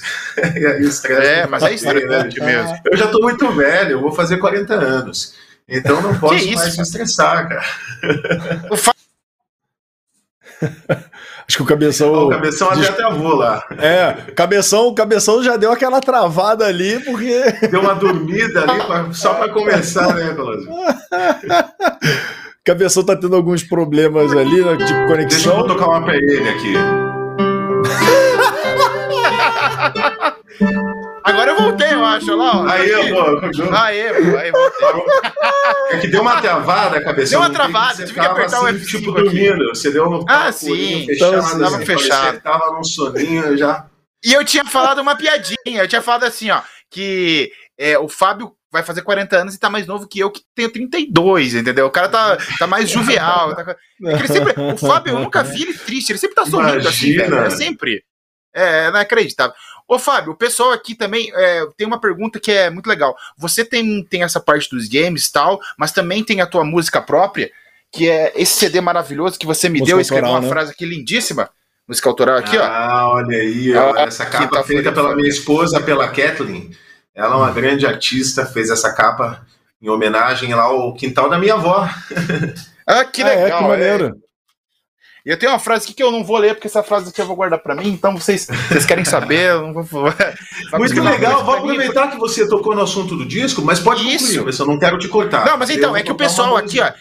Isso, é, o pessoal tá pedindo a bailarina, que é uma, uma composição sua. Então o chat aqui já, já, já. A gente já já tá, entendeu? Eu, a gente, o chat já estamos ligado, entendeu? E o Fábio também. Então, acesso, é, eu, não, eu não tô vendo o chat, então é por não, isso. Não, não, sim, é, mas eu tô ouvindo aqui, o pessoal tá pedindo bailarina há muito tempo. O Felipe, o, teve gente que pediu anteriormente também, pediu bastante. Você é sabe, uma, você sabe que essa música é uma música minha. Na verdade, assim, eu não sou um compositor nato porque não é uma coisa que, assim, sinto tanto prazer em fazer. Eu gosto, quando eu quero fazer, eu faço alguma coisa com muita vontade, com muito carinho, e sai algumas coisas, não, não, não é nenhum Mozart, nenhum Beethoven, mas são umas coisas ali que me agradam. E, e, junto com isso, né, claro, é, como eu falei, como eu não sou um compositor nato, eu não tenho um monte de peças. É uma aqui, uma ali, de vez em quando. Eu espero chegar a uma boa inspiração, um motivo, uma razão, e aquilo acontece. É, mas aí a pedido de, da galera, assim, pô, tem que gravar mais, tem que gravar mais. Eu comecei a, a criar alguns teminhas de fundo para para as aulas que eu, que eu gravo, né? Então colocava uns teminhas de fundo e o pessoal falava, pô, que música é essa? Mas não era música nenhuma, era só 15 segundinhos de qualquer coisa tocando. Eu, pô, isso aqui pode virar uma música, porque a verdade é essa, de tanto que se ouve alguma coisa, ela começa a ficar legal. então eu via muitas vezes, pô, sabe que é bacana essa combinação aqui de acordes, isso aqui pode virar uma música. E a bailarina, ela surgiu de algo muito parecido. Eu estava produzindo um disco, porque eu também faço produção para artistas, né, terceiros aí. Um amigo, inclusive, o aqui de, de, de Curitiba, mora em Colombo, Arnaldo Soares, né, eu produzi dois discos para ele. E num desses discos é, faltavam algumas músicas lá, ele não tinha um número de músicas suficiente. Falei, pô, então deixa eu fazer, eu vou compor para você aqui, eu vou fazer uma frase, e aí você, você pensa em alguma coisa aí. No final das contas eu acabei compondo a peça inteira e ele colocou uma letra, né? Acabou criando uma letra em cima dessa música que eu criei. E, e, ele lançou no disco e tudo mais, mas ela não é conhecida pela versão com a letra, muito embora esteja também disponível na internet, né? E é uma música tocada uh, ao redor do mundo todo. Então tem gente que toca ela no Japão, uh, Estados Unidos, na Europa, aqui no Brasil muita gente toca essa música. É uma peça muito singela, muito simples, mas bem, bem bonitinha. Chama-se A Bailarina.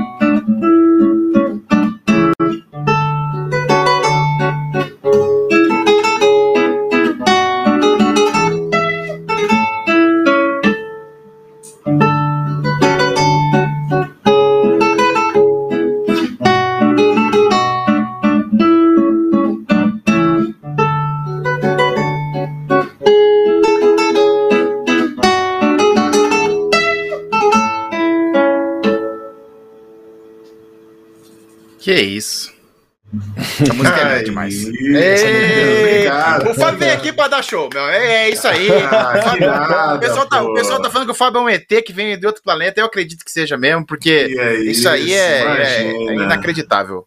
Nada, Fábio, nada você, disso. você é inacreditável mesmo, cara. É incrível. O pessoal aqui, o, o, o, Felipe ficou muito feliz, falou que tá sem palavras pra música, ele queria que você tocasse. E aquela coisa, né? Quem sabe faz ao vivo, né, meu amigo? Porque o cara toca lá, no, tem a música dele também disponível, é todas essas músicas estão lá no canal do Fábio, maioria delas, às vezes até ele faz compilados com elas e tudo mais, mas você tocar ao vivo é diferente, né, Fábio? Tem isso também, né? tem gente que é muito bom só no, no estúdio, e na, na hora que vai ter o ao vivo, tem também um lance de não consegui também, né, Fábio? Nervosismo e tal. Você acho que não tem disso, né, Fábio? Você é, manda bem aquilo que a gente estava falando, né? É, tem um pouco da prática, um pouco da vivência, tem gente que tem uma aptidão maior consegue controlar melhor as emoções ali, né, numa situação como essa. Tem pessoas que, que precisam de uma prática maior para conseguir atingir tal nível. Então, assim, é, é, é possível para todos, é uma questão de prática. Eu faço isso aqui o dia inteiro, todos os dias, há muitos anos, né, são décadas fazendo isso. Então, também tem uma certa naturalidade, assim, pelo, pelo próprio ato da rotina, né, pelo próprio Sim. ato da rotina. E claro, mas sem dúvida nenhuma, tem pessoas que têm dificuldade sim em se apresentar ao vivo e tudo isso, mas não é nada impossível de ser vencido. É uma barreira, como tantas que a gente encontra pela vida, e para isso existem formas. Né? A primeira dica, até a mais importante que eu deixo para quem tem, passe de repente por esse tipo de, de situação, é a autogravação. Então você pode pegar seu celular, coloca na frente, toca lá para você ver como não é a mesma coisa do que quando ele não está gravando. Então você começa a se habituar com aquilo, começa a gravar. Legal, hoje em dia todo mundo tem rede social. Um próximo uhum. passo é fazer algumas apresentações em live. Não importa se vai ter uma, duas pessoas ou ninguém. O fato de você estar tá fazendo aquilo, começar uma peça e ter que tocar do início ao fim, não poder voltar, você começa a planejar, o cérebro começa a organizar esquemas, né, para você. Todo mundo pode esquecer de alguma coisa, um movimento pode uhum. dar errado, as cordas são muito próximas, a gente pode resvalar a corda errada, aconteceu em alguns momentos aqui, mas isso não pode atrapalhar. São detalhes que no, no todo não faz a diferença. Se você considerar que uma música são tocadas mil notas, se errar uma, não tem problema nenhum. O Beethoven tinha uma frase muito boa, ele falava que tocar nota errada não é o problema, o problema é tocar sem paixão, né? isso é imperdoável. Então é Sim. é mais ou menos por aí. E uma outra frase que é muito boa, que até foi o Nelson que me, me ensinou recentemente, eu não conhecia, e é do Picasso, essa frase, né? Ele pelo menos atribuiu, o Nelson me falou que era do Paulo Picasso, ela diz que quando a inspiração vier, vai me encontrar trabalhando. Então acho que essas duas frases resumem muito, muito do que do que qualquer um, do que onde qualquer um pode chegar. Só depende da gente mesmo. O Natal, para quem tiver sorte, se Deus quiser, vai chegar entendeu? Vai e aí, você pode chegar lá sabendo 10 músicas a mais ou não sabendo nenhuma, ou falando uma língua nova, é, jogando um jogo novo, enfim, o que você gosta de fazer, mas é importante colocar em prática as coisas, esse é o ponto mais importante. Criar o hábito da rotina, fazer aquilo que você gosta, fazer periodicamente e naturalmente as coisas vão começar a funcionar. Sim. Caraca, o cara não vem aqui, Colosio, só dar aula de violão. Não, ele vem dar aula de conhecimentos. Que é o que isso aí? Não, não, Pelo amor de Deus, a gente teve aula aqui de história da música. A gente história teve aula aqui de, é, de música em si. Uma breve passada pelos videogames também. Falamos agora de, pô, eu vou falar um guia aí para você que tá começando na música, o que, que, você tem que fazer. Então, velho, aqui foi Existe um Beats o... Pod... Está sendo, na verdade, um Beats Podcast completo aqui. Completo, uma aula que, do que é começo isso, ao final para quem tá assistindo. E eu lembro que tem o grupo do Fábio o grupo do Fábio lá no Facebook, tá? Então tem vários caras que se apresentam. Então, se você tá começando também, o pessoal incentiva Sim. bastante. Conheça lá, existe o grupo do, do Fábio no Facebook também. Tem o, uhum. o, no Facebook também tem o, a página do Fábio, como também tem no YouTube, como também tem no Instagram. Então acompanhe o Fábio lá, que ele sempre tá dando dicas, né? Sempre. Bom, se você é fã do Fábio, ou se você caiu de paraquedas esse vídeo e não conhece o Fábio, esse aqui é o Fábio Lima, um dos maiores violonistas que a gente tem nesse país. E ele é um cara que tem um canal gigantesco. É o maior canal já Fábio? De violão do mundo? De violão, música, né? Violão solo, eu acho que é, sabe? Tipo, que tem outros canais que, que são mais focados em aula, outros em quer dizer, não é, não é violão em si, né? É uma coisa mais ampla, tem até alguma coisa de música, mas não é bem isso. Talvez no Brasil seja. Eu não me ligo muito, hoje são. Deixa eu até verificar aqui, mas imagino que sejam uns Um milhão 300 e, 350. Um 350. Então é aquela história, porque assim, quando você bate um milhão, pô, 100 mil, os números Sim. assim redondinhos e tal, uma coisa, mas depois de um milhão, você, pô, eu não. Infelizmente, eu falo isso, eu queria ter comemorado com a mesma alegria um milhão e cem, como, eu- como eu comemorei os primeiros 100 mil inscritos, assim. Mas a gente acho que é do ser humano isso, a gente acaba não.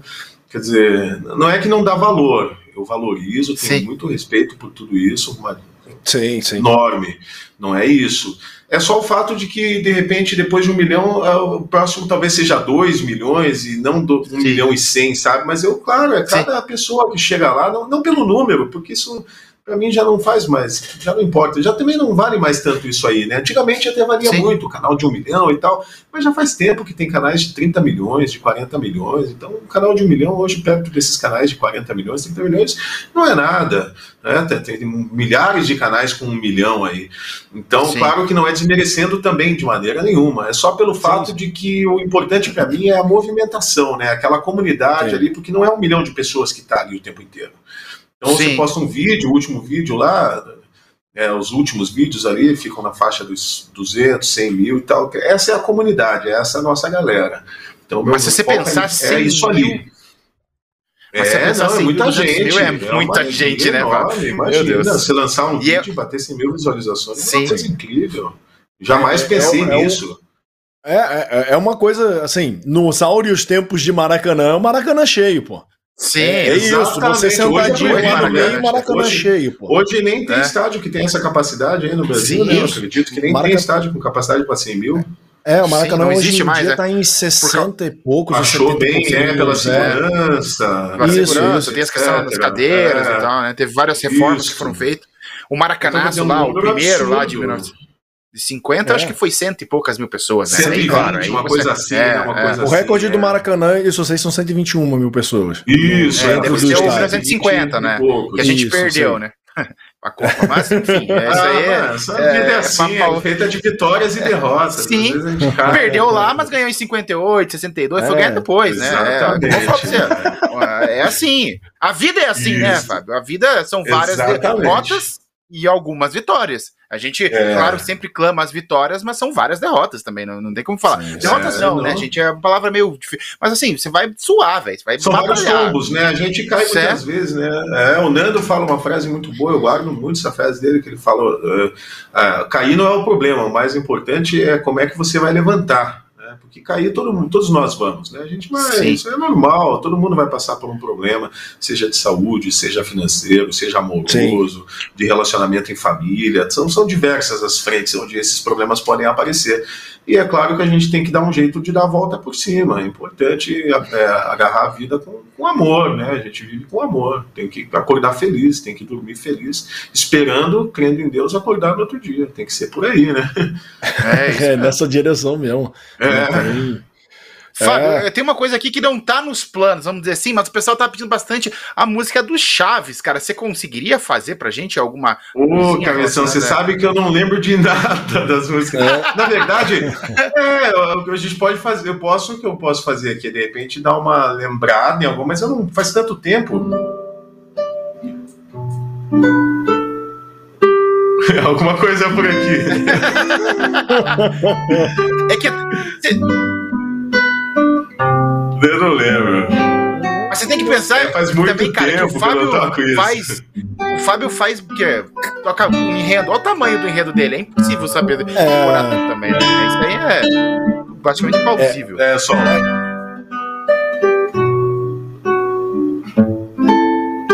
É.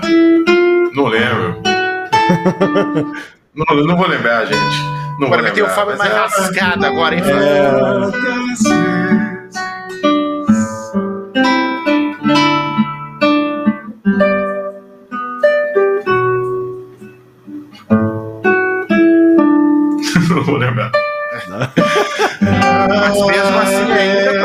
fácil. Do... Chegou.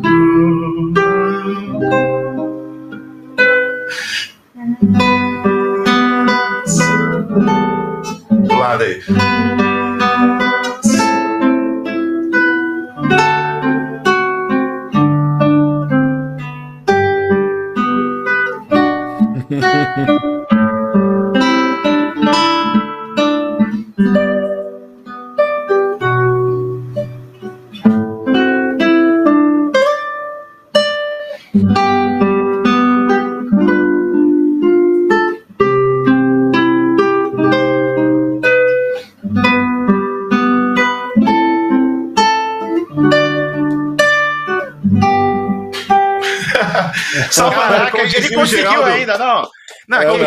Não, dizia não. o Geraldo Vandré, né? Só para não dizer que não falei das flores, né? Tem aquela música muito famosa dele. que isso. Ah, Mas é. eu Só peço desculpa, chat, gente. Eu não preparei, porque é assim. É... Tô num repertório Não. diferente agora, fazendo mil Sim. coisas, e aí Claro, essas dando peças aula. você toca, Pelo amor de cara, Deus. esquece. Ó, Isso. tira um ponto do cabeção de novo aí, cabeção. Menos Tava isso aí, bem, tão ó. bem, Menos- cabeção. Menos 26, Por favor, cabeção. O Júnior que tá aí na produção por trás, lembra de marcar o RH hoje. Que terminar aqui o nosso Fábio, não tá? minha casa, Fábio. nós somos amigos. Vamos, vamos comprar umas coisas na panificadora perto da tua casa, fazer um café gostoso. Quem comer a panqueca aqui, Fábio, que cara. Pois Não, é, a panqueca, panqueca apreciada e lembrada, hein? Panqueca sempre É lembra. verdade. Eu já falava conversando muito- com. Eu já tô conversando com, Ah, com o Will aqui. A produção Ah, tá mandando aqui no ponto que já tá em contato com o nosso RH Games. Cabeção, vai ter Ai, mais uma visita lá, hein? É, Então, não, vamos tentar, vamos tentar, vamos tentar escapar dessa vez, né? Eu tava, eu tava tentando, eu tava tentando já puxar, porque a gente já tá chegando aqui para mais de uma hora e meia de, de programa. Assim, voou. Foi embora, né? Nem deu pra ver, é programa- verdade. De uma hora para outra acabou. Eu ia, tava querendo falar desde uma desde uma hora e meia, assim. Não sei se a voz da produção saiu aí na live ou não, mas eu, de qualquer maneira, eu ouvi. Se vocês ouviram, beleza, vocês conhecem a voz. Se vocês não ouviram, já estamos aí com uma hora e meia. Tô querendo, cabeção, tô querendo te salvar desde uma hora e vinte, cabeção. Ai, caramba. Agora não. Eu, não não, né? não, mas se esse é programa cabeção tiver. não deixou, cabeção Não, mas não se eu deixou. tiver três horas de programa, até o final do programa, eu sou mandado embora, até a minha câmera fecha aqui, só fico com É a bom, voz é bom acabar Se tiver três horas. Meu irmão, aí eu, eu fiz uma apresentação. Eu fiz uma apresentação do Resident Evil Village aqui com o próprio Júnior aqui, que a gente começou a falar de harmonização facial, mano. Gente- duas horas e meia pra falar do jogo não deu, velho. Eu tive que falar de outras coisas. Aquele dia, se aquele dia eu não fui mandado embora, eu acho que hoje não vai ser o dia. Então, Não, Vamos, não, vamos, não, vamos, cabeção, não é porque você não foi mandado antes que você precisa ficar empurrando a, a é barreira. verdade. Não, mas eu não frente, quero. entendeu? Eu não quero, eu adoro. Que isso, cara? Isso aqui é o- um sonho de vida estar aqui do Beats Podcast, trocando ideia com pessoas como o Fábio, como um monte de gente que já passou por aqui, cara. Sim, isso sim. aqui é incrível, mano. O Beats Podcast, eu acho que, que é. Eu nunca viu pra tentar resolver a minha situação aqui do emprego. Cara, eu amo fazer isso aqui mesmo, não é zoeira, entendeu? Não é da boca pra fora. Então, por favor, pensem nisso antes de fazer qualquer é, assinada, né? Canetar alguma coisa aí. Tá brincando, tô brin- a gente tá brincando aqui, tirando essa onda, mas Fábio aí é. A gente só tem que agradecer por, por essas diversas aulas aí que você deu pra gente no dia de hoje. É, assim, foi uma experiência absurda aqui, reviver músicas importantes e tudo mais, e conhecer a, a tua carreira, o teu passo a passo. Aí eu passo a palavra para você, se quiser agradecer, tocar a saideira, é contigo. Foi um prazer conversar contigo e te conhecer um pouco mais, porque eu não, não tinha essa proximidade, né? não, não conhecia o Fábio. Olha, Colosmos, muito obrigado, meu irmão. Fico muito feliz pelo convite. Quero agradecer o Herbert Cabeção mais uma vez. É, fico feliz mesmo em ter essa oportunidade de poder bater um papo sobre música e violão, né? Fico muito grato pelas palavras aí que vocês proferiram. É, e repito, muito embora eu não concorde, mas eu agradeço o carinho, muito obrigado mesmo. A gente segue junto, meus irmãos. Quero agradecer a presença de todo mundo que estava hoje aqui, quem tem acompanhado, é, e quem vai assistir posteriormente, às vezes estava no trabalho, estava estudando, estava fazendo alguma Isso. coisa e não podia. Então também fica o meu agradecimento especial a todos vocês aqui, independente do momento em que vocês cheguem aqui nesse vídeo. Quero dizer também que eu tô sempre aqui, né? O Cabeção é meu amigo já de, de fora da internet, né, de, de, tempo já. Então, é, ele já me convidou, né, tinha me convidado antes, a agenda bateu agora, mas eu estou sempre aqui para quando vocês quiserem abrir espaço, eu vou ter a maior alegria e prazer em voltar bater um papo, daí eu preparo a música do Chaves, cabeção, a gente combina Aí, ó, antes. show, show. Aí não vai ter erro, né? Vamos fazer a trilha sonora do Beats Podcast que para mim ganhar uns pontos com o Will. Depois a gente olha aí, olha aí, eu já pensei. É, bom, essa, essa, é uma boa saída também. Essa é uma boa saída também.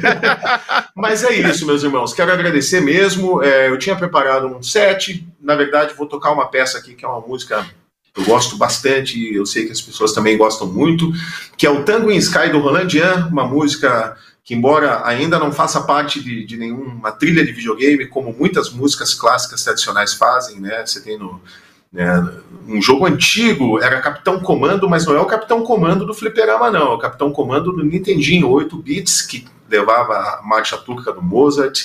Uh, tinha um outro jogo ah, aliás, Sharp Columns, né, que tem uma trilha sonora maravilhosa, que é da Sega, tem para Mega e Master System.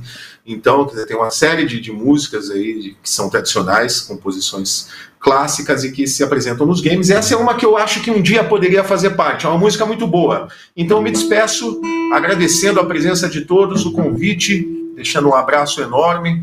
E vamos eu fechar com me despedir aqui rapidinho. Um beijo para todo mundo aí, um salve para vocês. Deixa o like, se inscreve no canal. Fábio Lima com vocês aí, gente. Tchau!